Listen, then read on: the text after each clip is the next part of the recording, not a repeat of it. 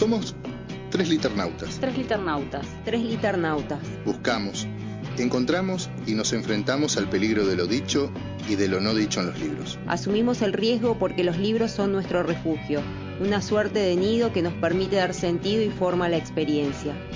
Alguien nos dijo que los libros son una miniatura, un compendio del mundo. Pero un libro, ¿realmente puede definirse?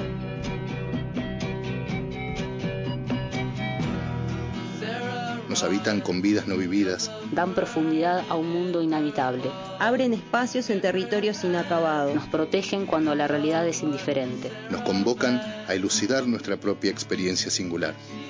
Todos ellos nos permiten jugar, descubrir, gozar, asociar, perdernos. Por eso, exploramos los márgenes amarillos de viejos clásicos. Vamos a la deriva en el mar tumultuoso de los estantes. Buscamos las voces de quienes han creado mundos con palabras, palabras, con palabras. Somos tres liternautas.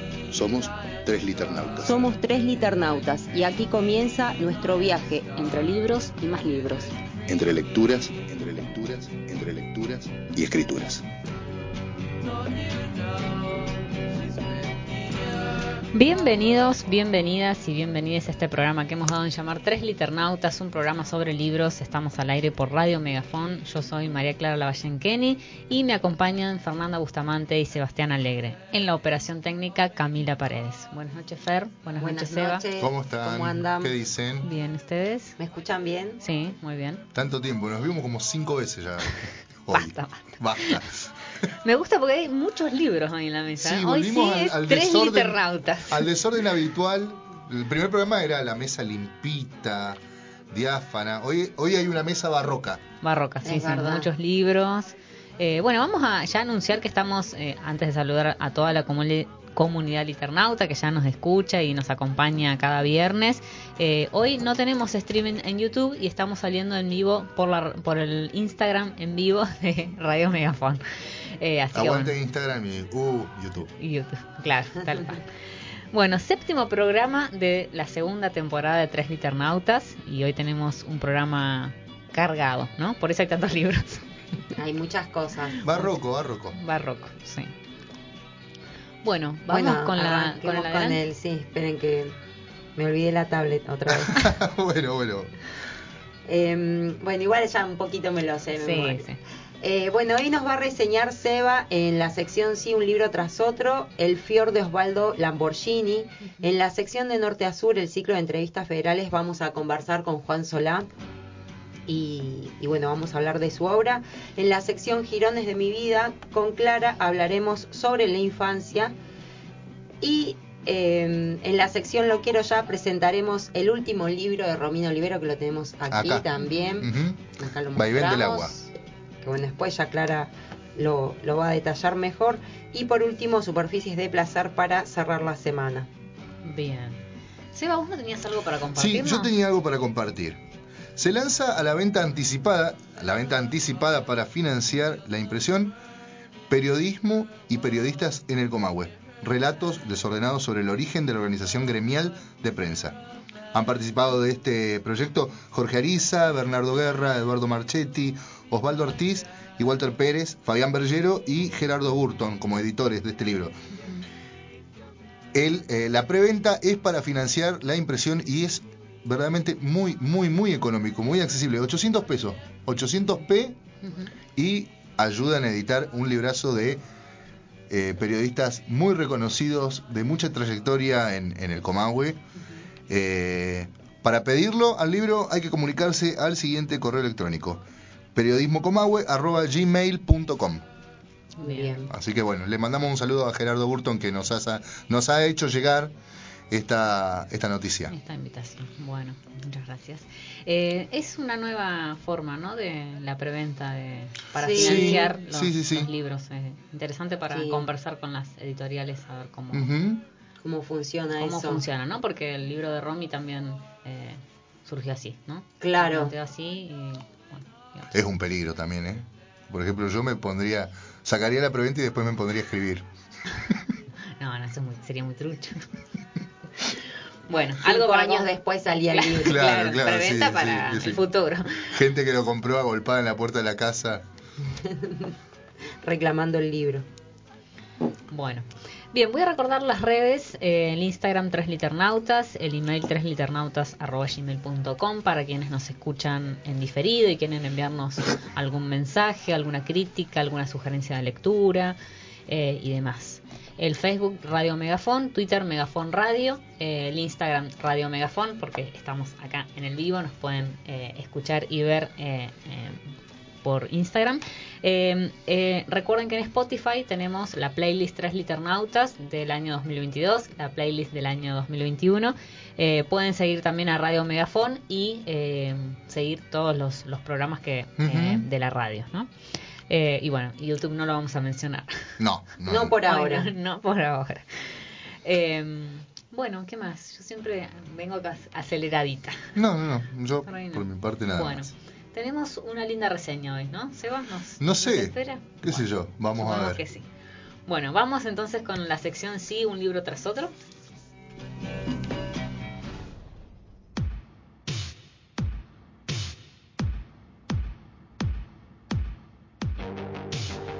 Sí, un libro tras otro. Sí, un libro tras otro.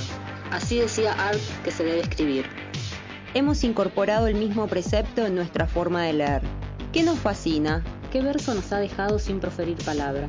¿Con qué libro hemos sentido la violencia de un cross a la mandíbula?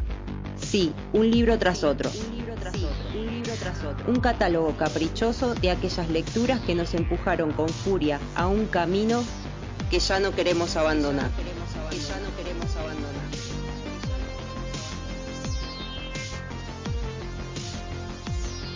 Bueno, no sé si no es un camino que yo no quiero abandonar la reseña de hoy que me, me he puesto verdaderamente en un berenjenal. ¿sí?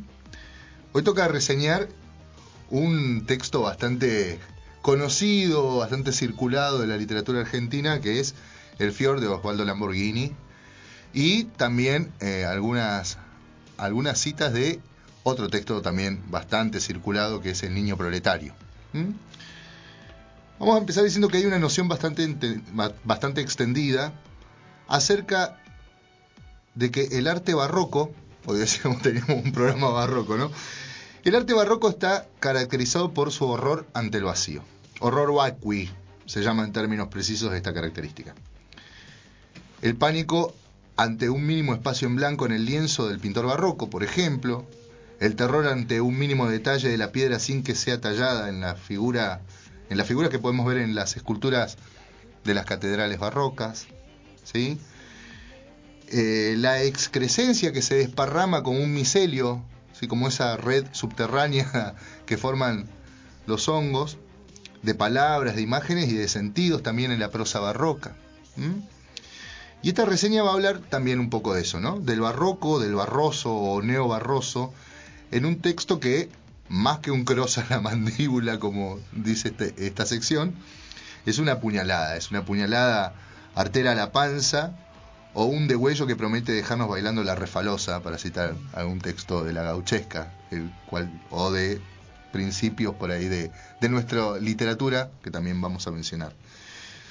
Como dice la apertura de este programa, nos enfrentamos a los peligros de lo dicho. Y creo que leer a Lamborghini es un poco enfrentarse al peligro de lo dicho, ¿no? Esta reseña es barroca porque, tiene, porque le tiene miedo al vacío, aunque termine diciendo nada. Y cuando pensé en reseñar este texto, que me dejó alguna vez, y aún lo hace, estupefacto, se me agolparon las ideas sin dejar siquiera un mínimo de pensamiento en blanco que funcionara como un claro en el bosque para que yo me pudiera parar y pensar el rumbo que debe tomar esta reseña. No sé si lo habré logrado, creo que no. Y pensé en la violencia, pensé en la historia, pensé en la corporalidad, en la corporalidad, pensé, pensé, pensé. Pero bueno, así sin preámbulos vamos, o mejor dicho, después de este pequeño preámbulo, vamos directamente al comienzo del texto de El Fjord. ¿Y por qué, si a fin de cuentas la criatura resultó tan miserable, en lo que hace al tamaño, entendámonos, ella profería, semejantes alaridos, arrancándose los pelos a manotazos y abalanzando ferozmente las nalgas contra el atigrado colchón? Arremetía, descansaba. Abría las piernas y la raya vaginal se le dilataba en círculo, permitiendo ver la floración de un huevo bastante puntiagudo, que era la cabeza del chico. Después de cada pujo parecía que la cabeza iba a salir. Amenazaba, pero no salía.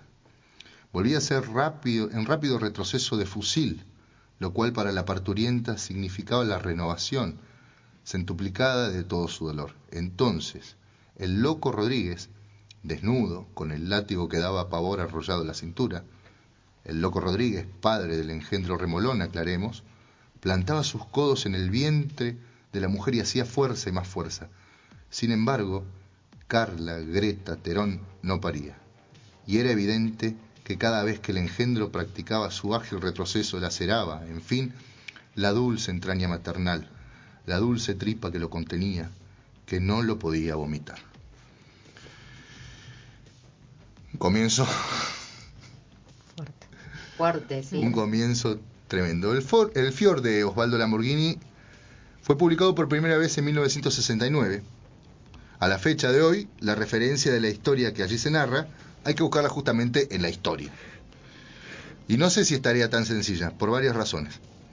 Entrarle a este texto de Lamborghini, para entrarle a este texto de Lamborghini habrá que tener apoyo de alguna historia nacional que cuente, por ejemplo, los avatares de ese significante llamado movimiento obrero. ¿Sí?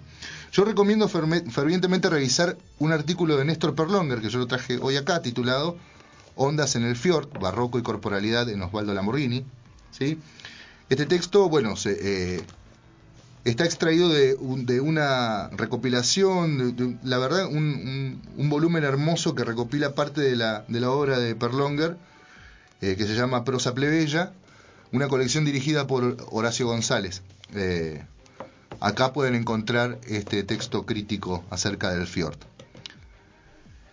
Lo primero que se me vino a la mente cuando pensaba en reseñar este libro fue esa frasecita alrededor de este parto, ¿no? Esa frasecita de Marx acerca de que la violencia es la partera de la historia, ¿no? No sé si ustedes la conocían, la frase. La violencia es la partera de la historia. Y me parece que esa frasecita se puede transformar muy fácilmente en un lugar común si no se la trata con algo de pensamiento, ¿no? Es cierto, la historia parece estar parida por regueros interminables de sangre. Pensar la historia es revelar un poco el rojo de esa sangre y ver, por ejemplo, y ver, por ejemplo, de qué lado se derrama, ¿no? ¿Vos vas a decir algo, Clary? No, no, está Un error es desconocer que la historia es parida con violencia. ¿no? ah, mirá cómo pintan las paredes, ¿por qué no hacen las mm. cosas de manera más pacífica? ¿Sí? Un error peor es naturalizarla. Y otro error, a mi juicio peor todavía, es romantizarla. Alguien dijo, por ejemplo, que la Guerra Civil Española es uno de los hechos históricos que más arte ha generado. Una frase bastante bastante polémica, ¿no? Hay que desear, entonces hay que, hay que, hay que caer en ese, en esa suerte de apotegma que tenían los griegos que las guerras, las tragedias ocurrían, ocurrían para que los poetas tuvieran que contar. Bueno, es bastante, bastante polémico afirmar eso, ¿no? Decía entonces que esta frase que la guerra civil, por ejemplo, en España general, es uno de los hechos históricos que más arte ha generado.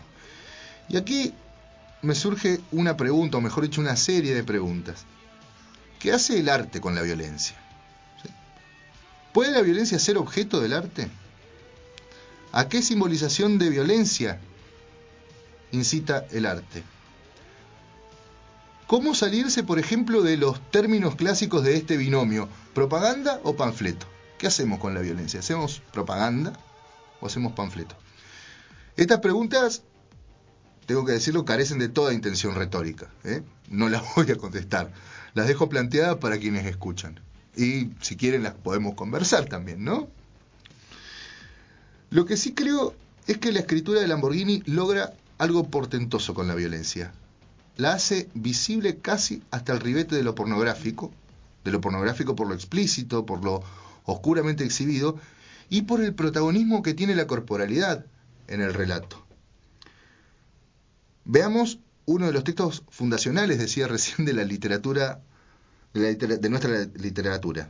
Ya se imaginarán que estoy hablando de El matadero de Esteban Echeverría, que tiene, los, estos elementos de lo barroco barroso, el barro, la sangre, el desparramo de tripas, la decapitación de un pobre peoncito, decapitación que no alcanza a indignar tanto como la muerte del joven unitario, ese ser completamente ajeno al paisaje, indómito y salvaje que plantea el matadero de Echeverría. El, el joven unitario es como como algo que aparece ahí y que no debería haber estado ahí, ¿no? ¿Sí? Bueno, y esa muerte indigna, la muerte del joven unitario. Hay acá un uso bastante capcioso de la violencia. Obviamente quiero exculpar de ese uso capcioso a Echeverría, ¿no? Porque es el uso que hacen los vencedores, ¿sí? No hablo justamente eh, del uso propiciado por Echeverría, sino por las lecturas que hemos hecho del matadero en los últimos 100 años que es la lectura propiciada por los vencedores en la historia. ¿sí? Los vencedores arriban al triunfo mediante la violencia y luego hacen que los, sean, que los violentos sean los otros. Nada de violento tiene el joven unitario que marcha puro en su silla de montar inglesa. Pues bien, Lamborghini pone a todos, a todos sus actores, a jugar la violencia en la misma sangre y en el mismo barro. Voy a leer ya no del Fior, sino de El Niño Proletario, un pequeñísimo fragmento que ya voy a encontrar. Yo necesito los papelitos de Clara. Ya los estoy empezando a... Estropeado, con su pantaloncito sostenido por un solo tirador de trapo y los periódicos bajo el brazo, venía, venía sin vernos caminando hacia nosotros. Tres niños burgueses, Esteban, Gustavo, yo. La execración de los obreros también nosotros la llevamos en la sangre. Gustavo adelantó la rueda de su bicicleta azul y así ocupó toda la vereda. Estropeado, hubo de parar y nos miró con ojos azorados, inquiriendo con la mirada a qué nueva humillación debía someterse. Nosotros tampoco lo sabíamos aún, pero empezamos por incendiarle los periódicos y arrancarle las monedas ganadas del fondo destrozado de sus bolsillos. Estropeado, nos miraba inquiriendo con la cara blanca de terror. Oh, por ese color blanco de terror en las caras odiadas, en, la fa en las fachas obreras más odiadas, por verlo aparecer sin desaparición nosotros hubiéramos donado en nuestros palacios multicolores la atmósfera que nos envolvía de dorado color. A empujones y patadas zambullimos estropeado en el fondo de una zanja de agua escasa. Chapoteaba de bruces ahí, con la cara manchada de barro, y, nuestro delirio iba en aumento. La cara de Gustavo aparecía contraída por un espasmo de agónico placer. Esteban le alcanzó un pedazo cortante de vidrio triangular. Los tres nos zambullimos en la zanja. Gustavo, con el brazo que le terminaba en un vidrio triangular en alto, se aproximó a estropeado y lo miró. Yo me aferraba a mis testículos por miedo a mi propio placer, temeroso de mi propio ululante, agónico placer. Gustavo le tajió la cara al niño proletario de arriba hacia abajo y después ahondó lateralmente los labios de la herida. Esteban y yo ululábamos. Gustavo se sostenía el brazo del vidrio con la otra mano para aumentar la fuerza de la incisión. No de fallecer, Gustavo, no de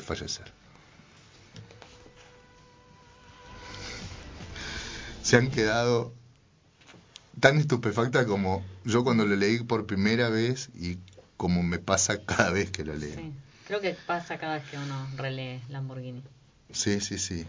Cuando lee, relee la saga de los Tadeis, por ejemplo, o, o su propia poesía, su propia poesía, bastante poco estudiada, ¿no? Ya prometo traer poesía de Lamborghini. La irrupción de la corporalidad en este texto y también en el Fjord, así de esa manera tan crudelísima, es una característica de este barroco americano parido en sangre y barro. Hace no mucho vi un muy logrado documental sobre Juan Filloy, un documental hermoso que daban en, creo que en Canal Encuentro, eh, producido por, eh, por Mempo Giardinelli, ¿sí? Uh -huh.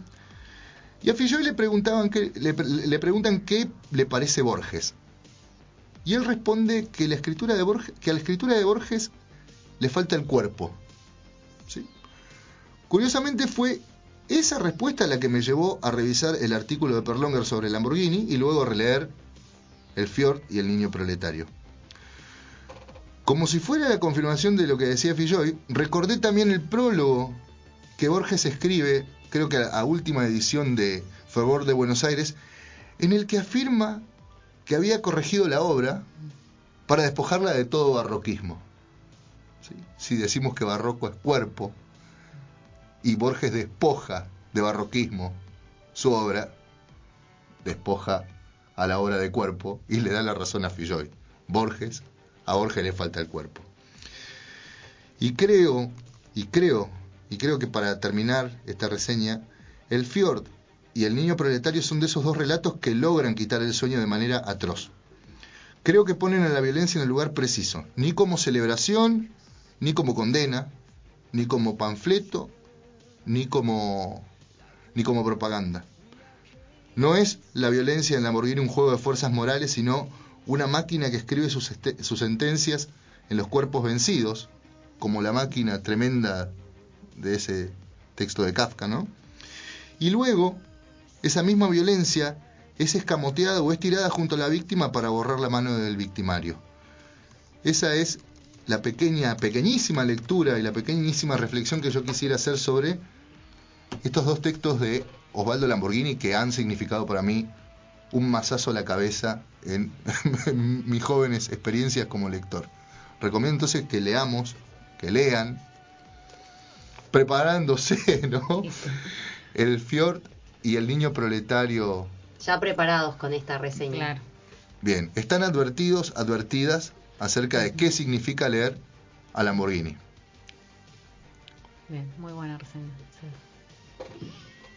Bueno, entonces, ¿vamos bien a la música? Voces desde los cuatro vientos. La geografía escrita y leída de nuestro país en la voz de quienes la construyen con palabras. La geografía escrita y leída de nuestro país en la voz de quienes la construyen con palabras. De norte a sur. El ciclo de entrevistas federales de tres liternautas. Bueno, y estamos con nuestra eh, nuestro segundo bloque de norte a sur, el ciclo de entrevistas federales. Y hoy ya contamos, eh, bueno, ya está en comunicación con nosotros Juan Solá. Eh, ¿Te parece, Juan, Fer, que haga la presentación? Dale, ¿querés leerla? Sí, estaba acá. Te, ah, pensé que íbamos a saludarlo primero. no, sí, tenés razón, podemos saludarla. Buenas noches, Juan, ¿cómo estás? Bienvenido a Tres Liternautas. ¿Cómo están ustedes? Bien. Muy bien, muy bien. Muy bien. Bueno, gracias a vos. Te escucho un poquito abajo, Cami, a ver si podemos subirlo un poquito. Eh, decinos algo interesante, Juan. Bueno, ¿qué puedo contarles? Estoy en resistencia, eh, pueden llegar a escuchar algún sonido de la calle, porque bueno, estoy en la calle, estoy tomando la entrevista en la calle. Ah, este, muy bien. Muy contento, este, juntando energías para ir a la Feria del Libro, ah, bien. ahora en mayo, así que en esa. Bueno, qué, bueno. Qué buen plan. Bueno, para arrancar siempre con, la entrevista hacemos una presentación, así que si la hago yo, si, eh, si les parece. Eh, les contamos que Juan Solá nació en La Paz, en Entre Ríos, en el año 1989, pero creció en la provincia de Chaco. Eh, y bueno, ahí nos contaba que está en resistencia. Se inicia en la escritura a sus 10 años, cuando una maestra encuentra su cuaderno de clases colmado de relatos. La escuela lo llena de elogios impensados y lo convierte en un pequeño escritor que recorre diarios y radios locales con su primer libro de cuentos y que hace que su infancia oscile entre árboles y travesuras y la firma de ejemplares de su primera publicación. Juan Solá ha contado en algunos medios que la expectativa eh, puesta sobre él y sobre esas formalidades fue lo que lo alejaron de la escritura por mucho tiempo. De hecho, volvió a publicar nuevamente a los 25 años, es decir, 15 años después. Pasó por diversos trabajos en los que sintió el maltrato de la sociedad y que lo convirtieron, según sus palabras, en una persona agresiva y resentida, pero su propia persona no pudo escapar a su capacidad crítica y junto con su militancia en Unidos por la Diversidad, una asociación civil de Chaco formada poco antes de la aprobación del matrimonio igualitario, pudo desprenderse de los prejuicios y entender las injusticias del mundo con una mirada distinta. Como vemos en sus textos, su escritura busca mostrar la esencia humana y rescata la belleza del dolor. Como dice él, la verdad es, al fin y al cabo, la belleza que sobrevive. Mm. Tremenda presentación, muchísimas gracias. ¿No me pasás ese texto? Bueno. Así, cuando me dicen, Juan, mandame unas palabras para presentarte, le mando eso. O sea, es increíble, muchas gracias. O te preguntan, ¿cómo es tu nombre? ¿Cómo es tu nombre? Y, lees la presentación. Exacto. Eh, te decía, qué, qué, loco escuchar esa parte, sobre todo la parte de, que el, trabajo lo convirtió en una persona resentida, porque tal cual, o sea, me parece, no, no el trabajo en sí, el acto de trabajar, sino el acto de como formar parte de una maquinaria, ¿no es cierto?, que te va comiendo la cabeza y que no, no, no deja espacio para tu deseo, para tus sueños. Este, hoy por hoy puedo decir que yo vivo de mi, de mi, de mi oficio, del oficio de escribir, y, es una suerte de privilegio también, estamos de acuerdo, este, pero está bueno acordarse también del Juan que escribía atrás del cuaderno de comunicaciones, eso, eso lo, el cuaderno de comunicaciones, donde escribía algunos cuentos, que eso fue lo que encontró la maestra cuando yo tenía seis. Así es la historia, digamos. Claro, o sea, ni siquiera era el cuaderno de clase, era el cuaderno de comunicaciones con todo lo que eso implica. Sí, mira, no lo había pensado por ese lado. Yo hoy estudio una carrera de comunicación, yo estudio locución, así que bueno, puede haber sido como un antecedente interesante. Sí, mm. sí, sí. Bueno, eh, Juan, eh, no dijimos las horas porque corté ahí la, presentación, me parecía que venía, venía muy cargada, pero eh, también queríamos mencionar tus libros, que los tenemos acá, no sé si salen por el, por el Instagram, creo que no se llegan a ver, pero bueno, tenemos, tenemos todos tus libros acá, Los Amores Urgentes, Épica Urbana, La Chaco, Microalmas, Esquelas, Invisible y Naranjo en Fluo eh, bueno, que formaron parte de, nuestras lecturas y les contamos la, la colección Completa. Tenemos la colección completa. La colección completa, sí. Muchísimas gracias. Ustedes me están pagando el alquiler. eh, bueno, pero queríamos eh, em, hacer un recorrido por tu obra para poder hacerte esta entrevista. Así que, que bueno, para nosotros es un placer tener, tener acá todos estos libros. Bueno, bueno, vamos ¿quién arranca? ¿Quién está, preparado para esta entrevista? ¿Quieren que arranque yo? Dale. Arrancamos por la pregunta final. Bueno. Recién hablabas de la, rebeldía ante el trabajo, ¿no? Y pensaba, eh, pensaba que es una actitud, eh, ¿cómo decirte? Cuando alguien se revela así, que lo, tratan como que uno es infantil, uno no, no entiende las responsabilidades del, del mundo de, de, los y las adultos y adultas, ¿no? Y hace muy poco la, la, escritora Belén Campero nos decía que para entender muchos aspectos de la existencia es necesario recuperar un estado de niñez. Y yo te pregunto... Sí, coincido, creo yo que sí, que sí, es así. Bien, entonces, ¿hasta qué punto se da esto en el proceso de escritura de Invisible? Bien específica la pregunta, me encanta. Es como por ahí me mandan los chicos por Instagram, me dice, hola Juan, me están dando un texto tuyo en la escuela y te quiero hacer la siguiente pregunta y me mandan así como cosas re específicas. Me encanta, o sea, es una locura. Para mí ese aspecto de mi trabajo es como lo más interesante. Em, Invisible es un libro que yo escribí en 30 días. Eh, después de una experiencia con una persona muy cercana que había tenido un brote psicótico y en ese proceso lo que estaba tratando de hacer esta persona era relatar un abuso que había sufrido durante la infancia. Yo fui testigo de toda esta situación y ahí es donde entra en juego este, la palabra infancia eh, como portadora del sentido siguiente, aquel que no tiene voz.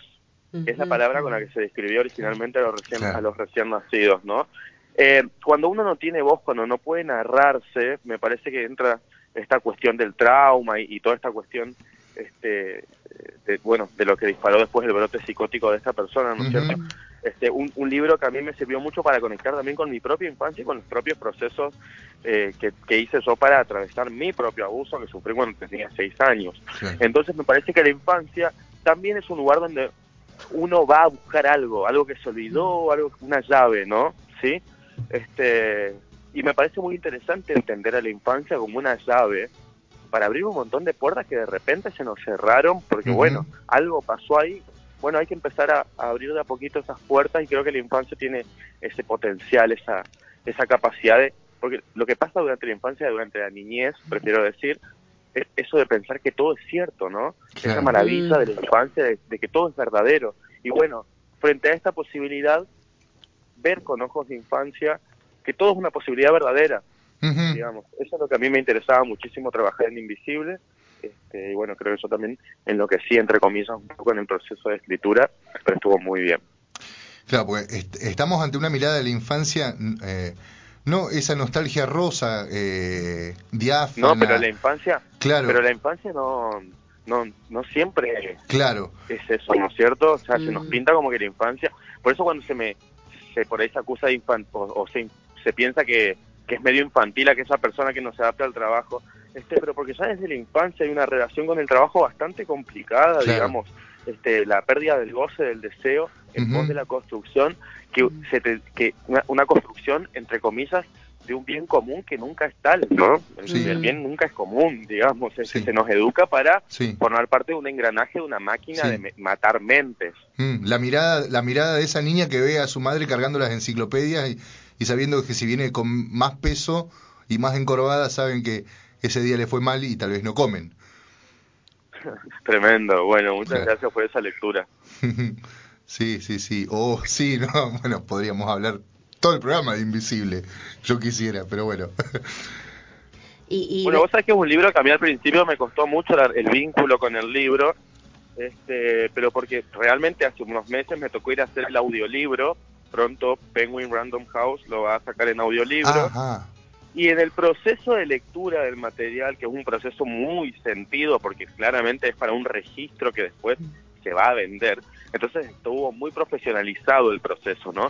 Y en esa profesionalización fue necesario también como eh, meterme adentro de la historia de una forma que no que uno no se mete cuando la escribe, porque la narración en voz alta tiene un potencial transformador de la realidad impresionante. Entonces yo de repente estaba metido adentro de esa historia en esa cabina fue increíble, al nivel de que me puse a llorar yo, un loquito ahí con, la propia historia, este y, fue apasionante ver esto de poder salirme del lugar autoral y ponerme en el lugar de narrador desde ese lugar. fue, fue, fue impresionante. Sí. ¿Me dejas que te lea? que te, que te comparta. señor. Mi lectura, mi lectura que de este, de, este capítulo. Este capítulo se llama Mierda. Uh. Cuando, vi toda la mierda me acordé de la vez que me cagué encima en la escuela porque dos pibas de séptimo me habían dicho que si me veían en el baño me iban a cagar a piñas. Volví a casa muerta de vergüenza. No quería que supieras nada, pero disimular semejante tragedia es imposible. Te cagaste encima, hija de puta, me dijiste. Y el escudo que me hice con las manos abiertas no alcanzó para detener tus puños. Me pegaste tan fuerte que lamenté de corazón no haberme arriesgado a esa suciedad azul que era el baño de la escuela. Ningunos puños me dolieron jamás tanto como los tuyos. Ningún otro enojo pudo hacerme tanto daño después de vos. Cuando vi la mierda me acordé de la vez que me cagué encima. Pero me dijiste perdoname, hija. Y ahí nomás volví al cuarto ese donde te teníamos, a la habitación donde se habían muerto todos tus parientes. Perdóname, hija, por favor, me dijiste. Yo te miré y te sonreí con todo el amor que pude. Quédate tranquilo, te pedí. Qué vergüenza, qué vergüenza, repetías. Y si no lloraste fue porque tu padre te había convencido de que los hombres que lloran son maricones. Mis manos, que nunca habían cambiado un pañal, temblaron tanto que no pude hacer otra cosa que largar el espasmo de la encarcajada. Pero mirá si justo yo te voy a decir algo, papi. ¿Te acordás esa vez que me cagué en la escuela? Tremendo. Tremendo, sí. Bueno, el, el, que viene después también de ese es, terrible. Eh, ¿Viste? O sea, vos te ponías a leer eso en voz alta y nada, yo no me acordaba que era una, historia tan triste, pero ¿por qué digo no me acordaba? No es que no me acuerdo de mis propias historias, no, pero no, no me acordaba del sentimiento que me embargaba durante la construcción de esa ficción que me volvió a embargar durante la reproducción oral de esa ficción eh, meterse en la historia, como la leíste vos, así es que se nota que tenés una lectura muy profunda del texto. Bueno, yo ahora estoy hablando como si saliera de una clase de locución, pero se nota que tenés una lectura muy profunda del texto, muy apropiado, ¿viste? Y eso es maravilloso de oír, o sea, a mí me encanta, muchas gracias. Pero además, eh, además no, no por caer en esto de la, de la adulación, ¿no? Pero es un texto que invita a ser leído en voz alta. Ese, igual yo no lo leo como una adulación porque yo ya siento que ese texto no me pertenece, claramente. Yo creo que cualquier autora o autor sabe que después de que pone el punto final en esa historia, se está desprendiendo de la historia y ahora le pertenece a quien se la encuentre y se la apropie y la lea y la carne como, como favor, me parece, ¿no? Así que acepto que, que podamos dialogar del texto por fuera de, de, la, de la voz autoral, me parece, ¿no? Es, tremendo esto que vos decís de eh, el, el, desprendimiento eh, hacia que vos mismo sostenés hacia tu obra, ¿no? Esto de, de despojarte de la obra que le pertenece a otros, que es algo que hablábamos justamente hoy. ¿Y cuál es la otra opción, Sebas, para vos? Tipo, eh, eh volverme mi propia María Kodama, no sé, ser por una fotocopia de Juan claro, Claro, no, claro, ¿sabes lo que me pasó una vez? Me mandan un mensaje y me dicen, Juan, mira en esta página de Facebook se pueden bajar tus PDFs todos gratis, los libros. Y yo entré a ver la página y el disclaimer de la página era quien nunca eh, quien nunca sufrió el hecho de no poder comprar libros no sabe lo que se siente este, el deseo de leer. Mm. Eh, mira si a andar persiguiendo a gente que quiere leer, por el amor de Dios. Claro, claro. Por el amor del libro. No, no, la verdad que no. O sea, el, el autor busca lectores, la autora busca lectoras, ¿no? ¿Qué, qué, cuál es la opción? ¿Salir a perseguir a la gente que estoy buscando? Un conflicto de intereses tremendo, me parece que no es por ahí. La fotocopia no mata el libro, yo lo digo siempre. Deberíamos nosotros como autores tener mejores tratos, ¿no es cierto?, con el espacio editorial y con, el, con em, eh, el mundo empresarial de los editores mejores este, contratos y mejores tratos para que después no tenga que salir nadie a perseguir a gente que quiere leer. ¿De qué estamos hablando? ¿De qué estamos festejando cuando festejamos el Día del Libro? El hecho de que algunos puedan acceder a ellos porque los pueden pagar. Porque si el arte nunca se va a desprender de ese lugar elitista constante, de construir espacios cerrados de reproducción, vamos a seguir todos viviendo en la burbuja de que todo es posible y que la infancia es un lugar rosado y soñado. ¿No? Mm. Tal cual. A los niños hay niños que no leen, que no pueden leer, que no quisieran y no pueden. Este, Claro. Juan, cuando eh, antes que, empezáramos el programa hablábamos con Seba y yo le, comentaba esta advertencia que, aparece en Esquelas, ¿no? Que tiene que ver con esto que, vos mencionás, este destrozar este libro, deshojarlo, ¿no? Y arrancarlo y entregarlo a quien quien quisiéramos estos este estos poemas, ¿no?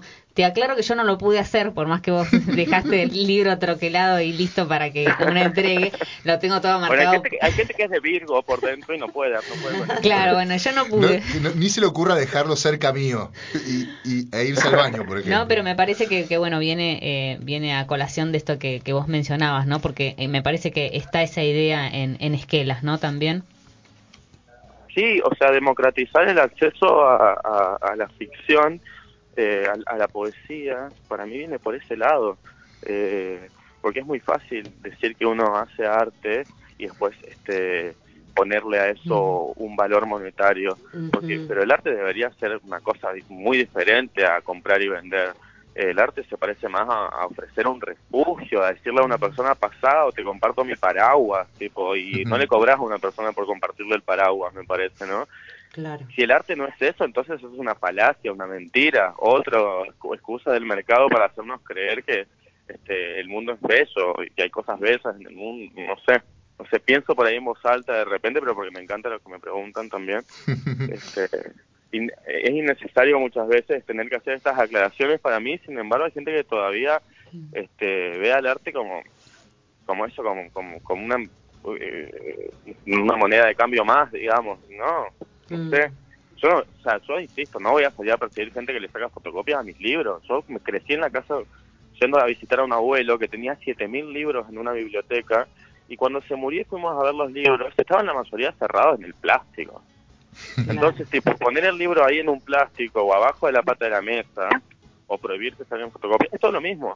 Es parte de un grupo de gente que no, sé, que no le pinta que todos tengan acceso, es como el que se enoja porque el, el que tiene el ranchito tiene la, el equipo gigantesco, ¿viste? O sea, sí, mm. los libros son como ese equipo gigantesco para muchos. Mm. Sí. Eh, pienso en voz alta, digo, ¿no? No, igual está muy buena toda, eh, toda esta reflexión. Es súper interesante pensar el, lugar del libro en la sociedad. Eh, bueno, aparte el poder que tiene el libro, el poder transformador, ¿no es cierto? El libro, el poder transformador de, mentes, ¿no es cierto? Que tiene el libro. No por nada tantos regímenes eh, totalitarios han ido detrás de los libros, ¿no? A quemar libros, bueno. Sí. ¿Entendés? Sí, sí. Impresionante. Sí. El poder del libro. Me, cuesta un poco después de, esta charla volver a, las otras preguntas que habíamos pensado, pero vuelvo así, eh, doy, eh, doy un volantazo. Voy, a acomodar porque no te ves. bueno, no importa si no me veo. Eh, bueno, Juan, em, también habíamos estado leyendo Los Amores Urgentes, que es, que es tu última obra, que recoge tres de tus novelas ya publicadas, em, La Chaco, y Galaxia. Exacto. Bien, y, estábamos pensando en el título, ¿no? Los amores urgentes, eh, esta necesidad de amor urgente eh, que, atraviesa estas, estas historias. Em, y aparece también muy presente la, figura de la infancia, ¿no? Y esta infancia que, que se, digamos, que perdura también a lo largo de la adultez. Eh, más que nada eh, la, lo vulnerable de la infancia y que se cruza también con maternidades, ¿no? Con, eh, con personas que protegen, que abrigan. Digo, ¿cómo, cómo es ese proceso de escritura en el que tenés que equilibrar esa cuestión vulnerable y también lo maternal, ¿no? Que, corte un poco ese dolor o que, cure, sane ese dolor que, perdura desde la infancia? Eh, qué pregunta. Me parece que es, es algo que se fue dando en el proceso mismo de la escritura, eh, porque al ser tan eh, descarnado el relato, eh, hay cierta necesidad de un apósito cada tanto, mm. cierta cierta imaginética, digo yo, ¿no? De, de construir este también descanso, ¿no? Porque si no también se vuelve muy abrumadora la narración.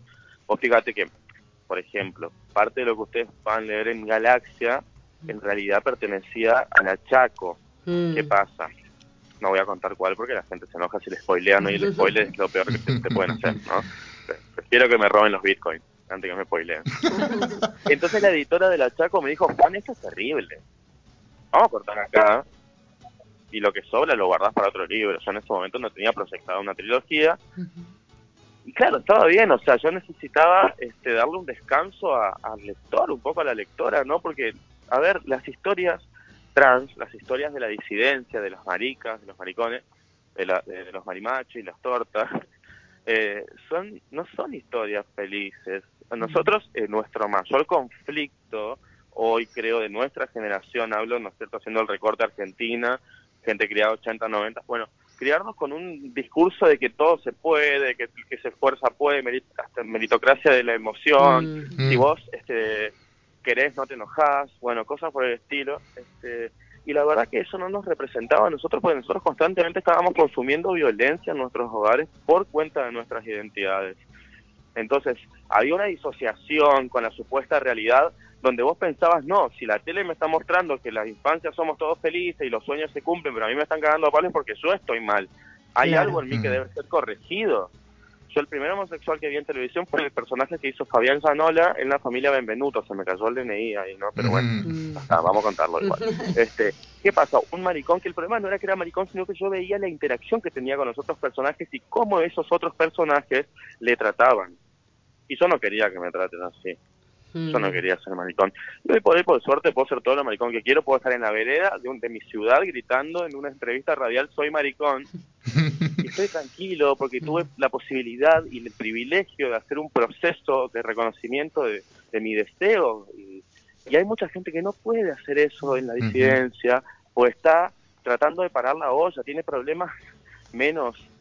Eh, posmodernos, podemos decir desde la óptica de aquel que dice que, cierto también, que, a veces es la típica granata, ¿viste? Que te dice, con todos los problemas que hay, las trans tienen eh, la posibilidad de trabajar.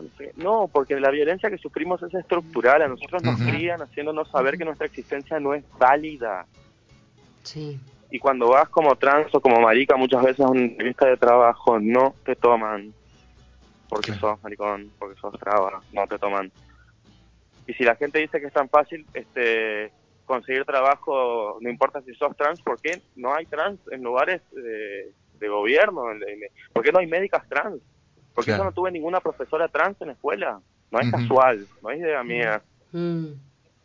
Son todos esos cuerpos eh. retirados, ¿no? Retirados de, lo público, del espacio de lo público. ¿Cómo, cómo, perdón? Que todos esos cuerpos retirados del espacio de lo público y, aún hoy con los discursos... O sea, hay una censura, sí. Un poco más lavados, eh, siguen estando invisibilizados.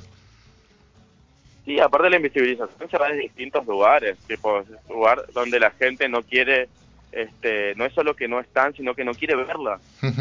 ¿entendés? Eh, la señora gritando, no quiero travestis en el supermercado, en la plaza, porque, no sé, están negando su existencia, está invisibilizando constantemente ciertas identidades que existen y resisten. Y bueno, por suerte también tenemos lugares donde podemos, tipo, hablar más libremente, ¿no? Espacios en la radio. En la literatura. Y en la literatura y en el arte.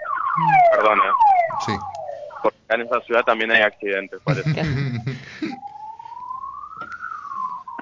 bueno, eh, eh, también pensábamos el, digamos, la, bueno, nos pareció que, que, el tema de la infancia atravesaba mucho la obra y, y bueno, un poco ya nos respondiste, ¿no? Esta, esta necesidad de, de dejar un descanso, de, de, hacer un corte, ¿no? También para poder procesar todo eso que, que habíamos leído em, en, en, la primera novela, que justamente ya eh, comentábamos con una compañera de trabajo eh, también, ¿no? Que, que, ella me decía que, que la Chaco le había parecido más fuerte que Ñeri cuando quizás Ñeri eh, trata un tema mucho más fuerte, pero, pero bueno, mm. la, la primera novela está, está como cargada de dolor, ¿no? y, y, yo eh, cuando la leía sentía como, como un cachetazo, ¿no? De, de, pero un cachetazo de despertate, de, mm, de, de mirar lo que está pasando, que, que quizás uno ya tenía, eh, digamos, conocimiento, pero no, no sé si así tan crudamente. Claro. Eh, no sé si pasamos al, a la pausa musical o... Dale. Vamos a una pausa musical y continuamos con la segunda parte, Juan, ¿te parece? ¿Hola? Sí. Dale. Vamos a una, a una canción y volvemos. Dale. Eh, listo.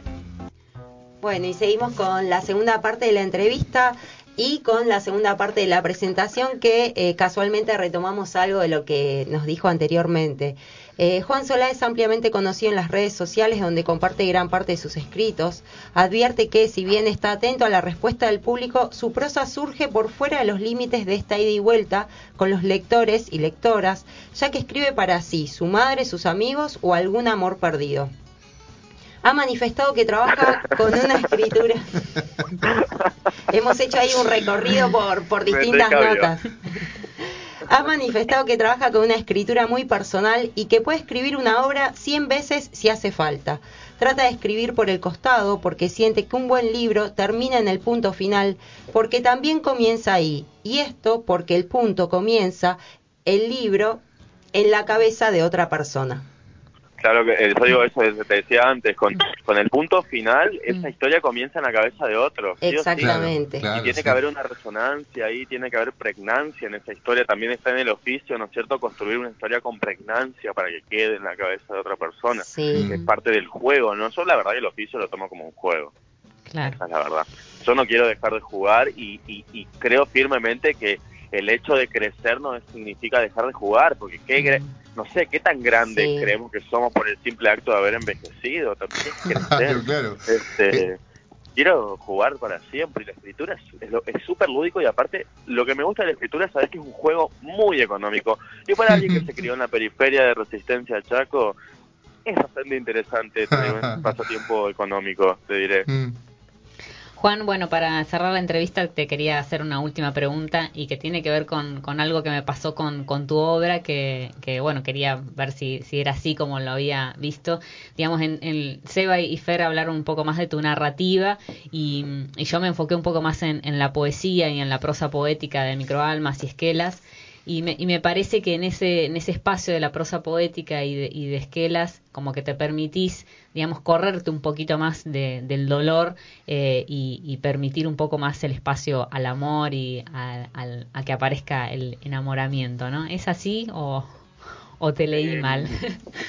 A ver, no, o sea, es raro por ahí tratar de, de hacer una definición, digamos, de, del límite que separa este, lo trágico de lo poético, porque creo que en la tragedia hay poesía y en la poesía hay tragedia.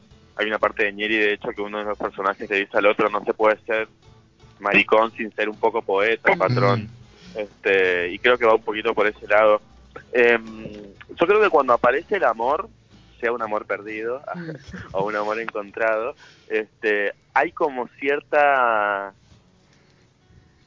piedad con los bordes ásperos de, de lo real. Uno vuelve a ese televisor que le decía que, que todo el color de rosas y, y, no trata de, mentir y edificar eh, una mentira en torno a que el mundo es color de rosas, sino que trata de, de, de ver qué otros mecanismos podría generar para que la sensación que le produce pensar que todo está bien sea más real que eso, digamos que cuando salgas de la televisión o, del libro, el mundo sea un lugar un poco más amable, no sé.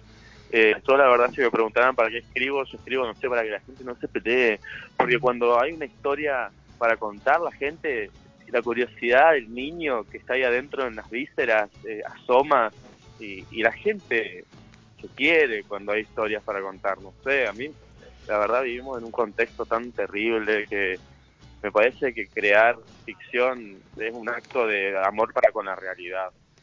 Mm. Bueno, hermosas todas tus palabras. tremendo, tremendo. Todas, todas. Un, otro refugio, ¿no? Además de la literatura. Ustedes me permiten, ya se los dije por privado, se los voy a decir públicamente, estamos al aire. eh, gracias por la complicidad para con nosotros, oficio, eh, digamos de oficio autoral, que, que necesitamos cómplices siempre para, para nada, para comunicar. Bueno, gracias vos, a vos Juan por, por tu tiempo y por aceptar esta invitación con Tres Liternautas. Y gracias por, eh, por recordarnos todo el tiempo ese estado de niñez que tenemos que tener para leerte también. ¿eh? Y bueno, yo, yo no te lo dije en privado, eh, pero te lo voy a decir ahora en público. Te esperamos acá en Neuquén o en Centenario eh, para cuando quieras debería, venir. Debería ir a Neuquén, pero te juro, te juro que tenés toda la razón. Voy a, voy a buscar la forma de de, de Irpano Navazo me dijo que vaya, así que tengo que ir pronto. Eh, si voy, me invitan al piso. Obvio, obvio, obvio. Por supuesto. Y charlamos largo y tendido. Sí, sí, sí, sí, sí. Hacemos un programa de 5 o 6 horas. Bueno, muchas gracias Juan por tu tiempo. Te saludamos. Un fuerte abrazo. Un abrazo, Juan. Gracias. Gracias por tu generosidad.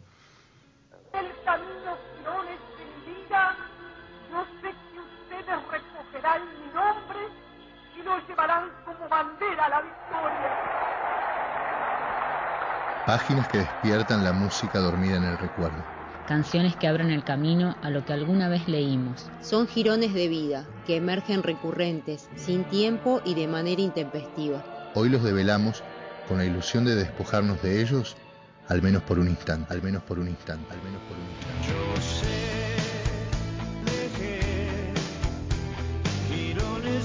Bueno, y eh, hoy en la sección Girones de mi vida eh, justo tomamos el tema de la infancia como, como tópico para, para recorrer un poco la literatura y, observar un poco cómo, cómo aparece este tópico en la literatura justamente.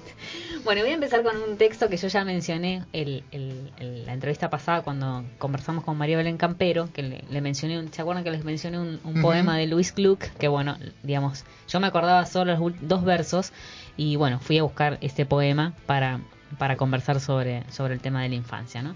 El poema se llama Nostos y, es una expresión que viene del griego que se puede traducir como regreso al hogar y que fue incluido en un libro que, de Luis Gluck que se llama Praderas. ¿no?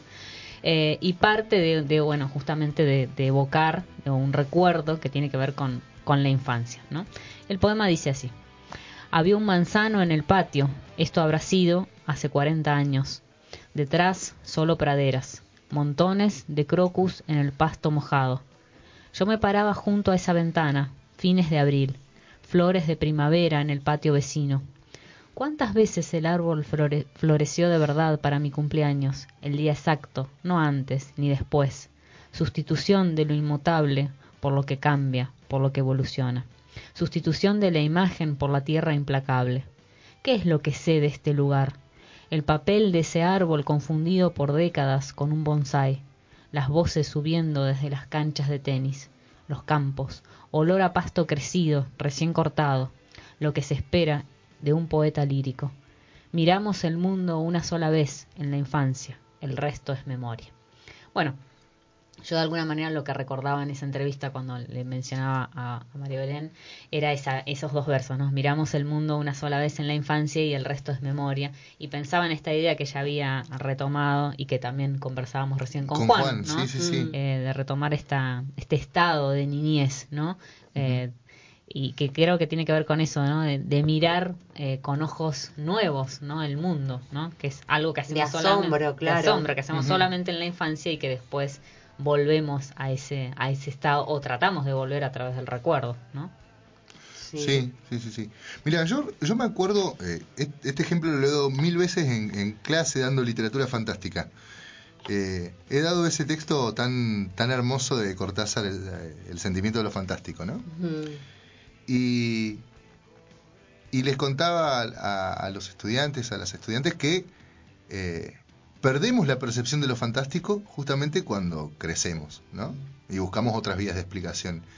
Y recuerdo que cuando, cuando era chico, eh, yo veía el arco iris y decía, ¿dónde empezará y dónde terminará? Y lo veía como algo inasible, algo inasible que nunca, nunca a, lo que nunca podíamos llegar. Y una vez me acuerdo, estaba sentado en la vereda y en un charco estaba el arco iris y yo lo tocaba y jugaba con el arco iris, que era. Después mi padre me explicó, se encargó de volverme a, la vida adulta o de, o, de infundirme ese sentimiento de adulto diciéndome que bueno que en realidad era una mancha de aceite provocada por una pérdida de los autos yo prefería pensar que el arco iris estaba ahí y yo podía jugar con el, con el dedo en ese arco iris y, como que vuelvo a esa imagen todo el tiempo y a mí me parece de las más hermosas de la niñez. Sí. Y también eh, hace un ratito Juan decía esto de, terminó diciendo ¿no? esto de, la disponibilidad para el juego, que también era algo que había mencionado eh, María Belén cuando la entrevistamos la semana la otra semana, ¿no?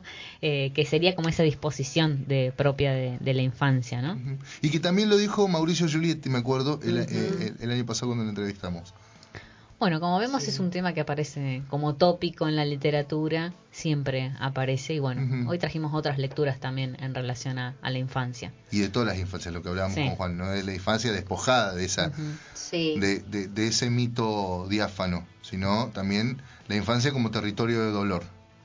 Claro, y la infancia como, como espacio, o sea, que, que necesita cuidado, ¿no? el cuidar la infancia que, bueno, también aparecía, aparece en las novelas eh, esa necesidad de, cuidar la infancia y de, protegerla.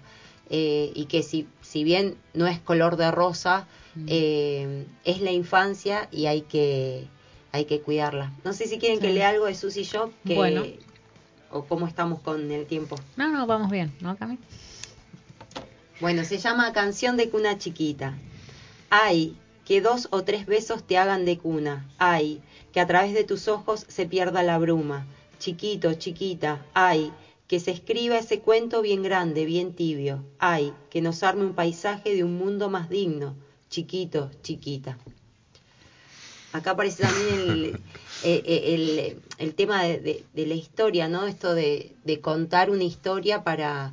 Eh, como que la historia, el contar puede hacer a veces el mundo un poquito mejor o un poquito menos doloroso. Narrarse, ¿no? la importancia de narrarse a sí mismo. Y vos, Eva, me habías dicho eh, que, buscara una, un, poema o una idea que aparecía en Rilke, ¿no? Sobre la infancia y que en realidad no encontré si era de un poema o si era una frase atribuida a Rilke, pero bueno, que dice algo así como que la verdadera patria del hombre es la infancia, ¿no? Eh, me gustó esa idea de, de, como, como el espacio de una patria, ¿no? La infancia. Me parece que es interesante eh, esa idea, ¿no? Yo me parece que porque el concepto de patria eh, remite a otras cosas hoy. Yo lo reemplazaría por una palabra que a mí me gusta mucho, que es la palabra querencia. Querencia. La querencia del, ser humano, de la persona, es la infancia, a donde uno tiene que volver como refugio. Claro. Bueno, y voy a leer un, poema de, Diana Vélez, de un libro que estoy leyendo que se llama Fuerte como la muerte es el amor, que va a ser mi próxima reseña. Mm. Un adelanto. un adelanto es. Eh, y ahí, bueno, eh, aparece en un poema y, y, lo voy a leer, se llama Maripositas. Recuerdo las calles de tierra y el regador que pasaba por las tardes, dejando atrás la alfombra de alas amarillas que absorbían el agua, tan hermosas cuando eran tantas, antes que los insecticidas dejaran solo algunas amarillas y naranjas que vuelan en pareja y me recuerdan el ayer más presente que el presente, hasta mañana o hasta alguna vez cuando vuelvan y el futuro se convierta en pasado, cuando sea niña otra vez, ahora en mis setenta. Me gustó la idea que esa última idea.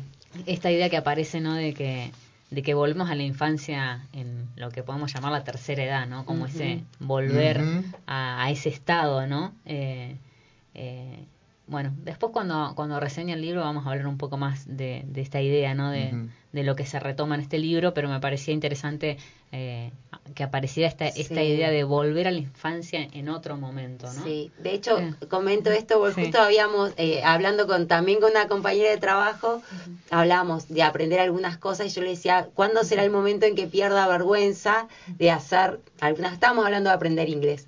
Y ella me dijo, después de los 45 perdés toda vergüenza. y digo, quizás ahí hay un quiebre, ¿no? No sé si los 45, pero después de determinada edad eh, uno pierde la vergüenza y, vuelve a ser niño en ese sentido, ¿no? De, de, que no tiene que estar cuidándose de, de la mirada del otro. Qué linda es la idea, qué linda es la idea de, de crecer así, ¿no? De crecer en en, volver a ese estado de niñez, ¿no? A mí siempre me resultó muy fuerte un montón de historias que me han contado de personas, perdón, lo que voy a decir es bastante, bastante triste, personas que ahí en el momento final, en el último suspiro, dicen mamá o ven a su abuela o a su abuelo. Eh, es una cosa muy, muy, muy fuerte, ¿no? Mm. Sí, como volver a ese estado, a esa necesidad. Que no tiene filtros, ¿no? Claro, Porque tal cual. ¿no? Mm. Como eh, en la niñez uno tiene otra visión, me parece, ¿no? Que no está tan atravesado por filtros que nos vamos poniendo en la vida adulta. Sí, y quizás eso que cuenta Seba tiene más que ver con la indefensión de, la infancia, ¿no? Esa vulnerabilidad que, que siente uno cuando es eh, atraviesa la infancia. Bueno, tenemos dos textos más, ¿o no? Yo quiero leer este de Juan Solá, es un pedacito de Invisible de Juan Solá. Cami está, está, re, contenta porque es sumamente fanática de Juan Solá. Veo a la niña que fui meterse a la casa que habité de pequeña. Seguramente irá a sentarse en el rinconcito donde la madre tiene el escritorio y la biblioteca llena de enciclopedias. Fingirá que lee algún artículo sobre mitología griega Pensará algún plan para convencer a su madre de ayudar a la vecina, pero los abandonará de inmediato, confiada en que su padre jamás lo permitiría. Lucas pondrá la mesa, ella se quejará de que le han puesto todos los cubiertos más viejos, y la madre le dirá que puede agarrar los suyos. Pedacito pequeño de invisible. Mm. Bueno, ¿y qué? ¿Sigo o no? ¿Sí?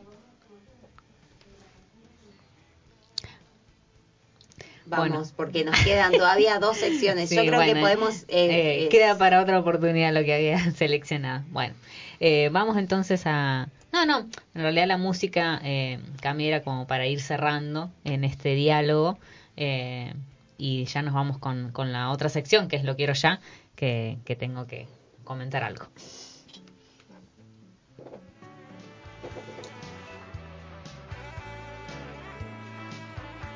No sentimos la atadura de leer la novedad. Pero el olor a nueva publicación nos atrae a las estanterías. Lo quiero ya. Una guía arbitraria para sucumbir ante lo nuevo.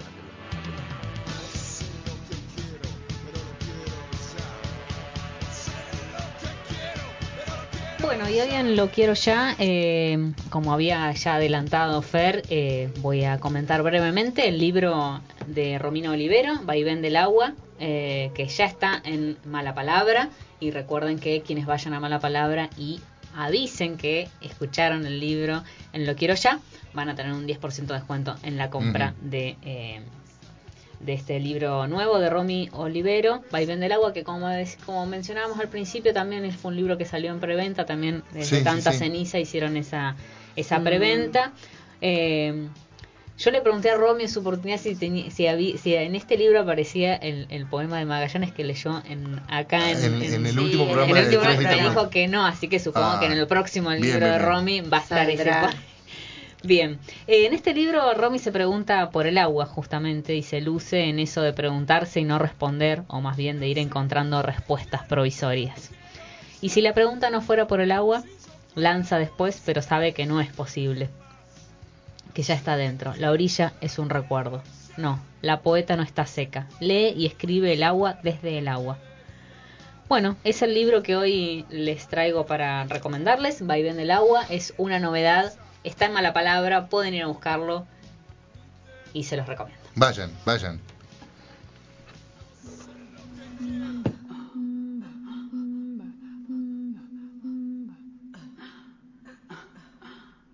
La palabra también desea. La lengua quiere arder en su completa plenitud. El goce, lo no dicho o dicho a gritos, jadeando. Palabras tabú, cuerpos que se salen del orden, que desbordan, que exceden y exudan superficies de placer, superficies de placer, lecturas erógenas al filo de la medianoche.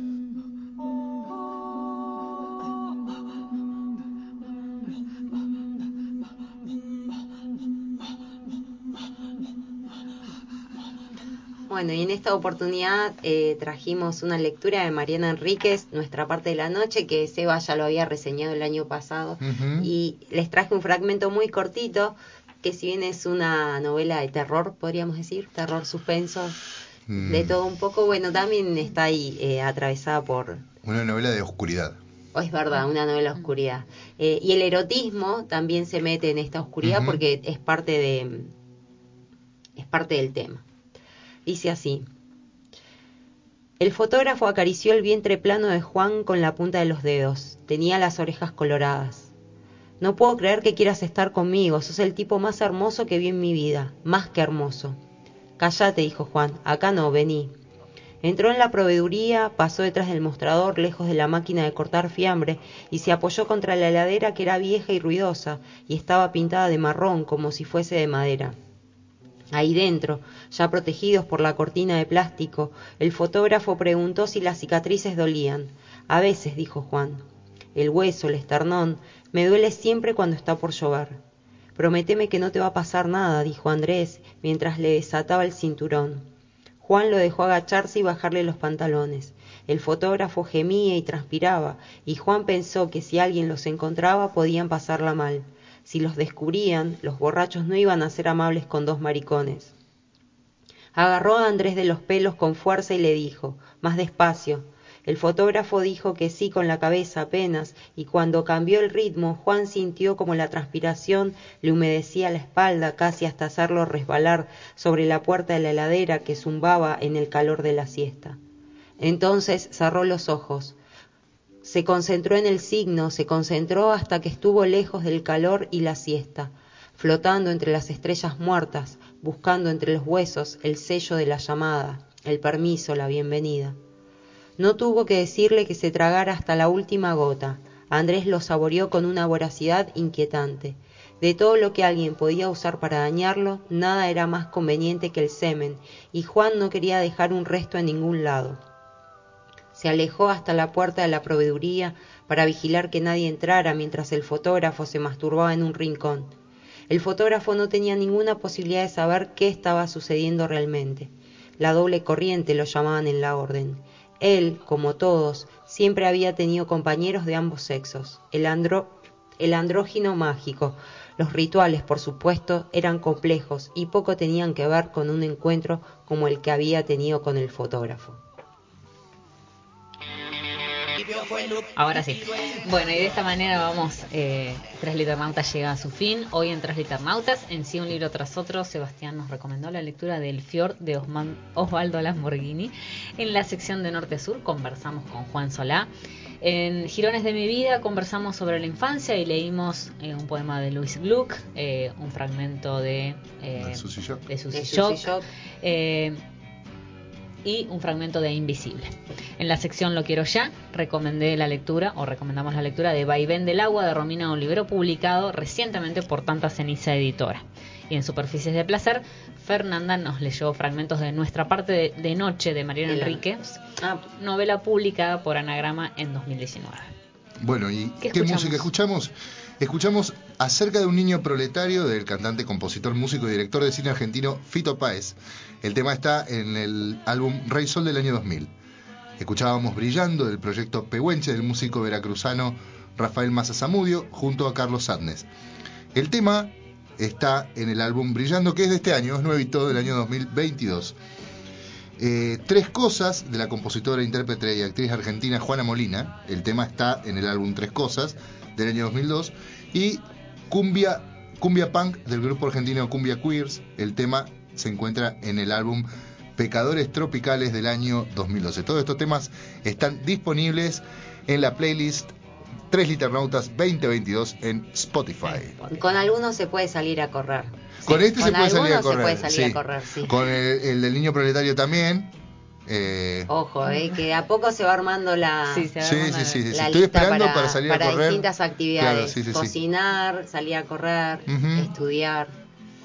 Para escuchar música inclusive se puede. Claro, también, si solo querés, capaz que, que va.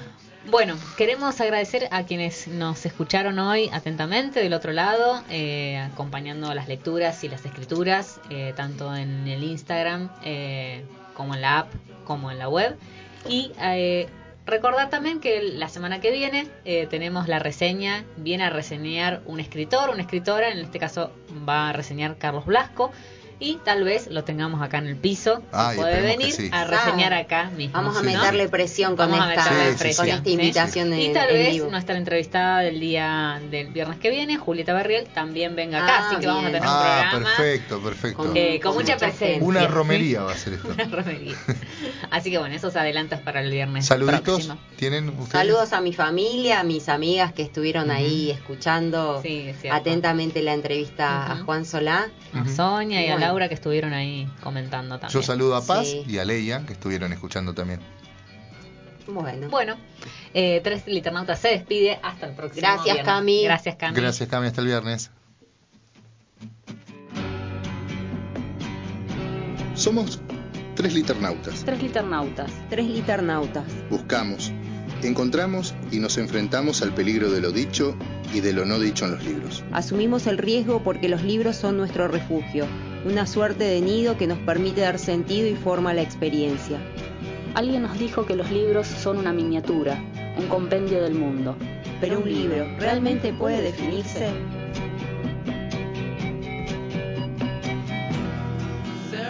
Nos habitan con vidas no vividas. Dan profundidad a un mundo inhabitable. Abren espacios en territorios inacabados. Nos protegen cuando la realidad es indiferente. Nos convocan a elucidar nuestra propia experiencia singular. Todos ellos nos permiten jugar, descubrir, gozar, asociar, perdernos.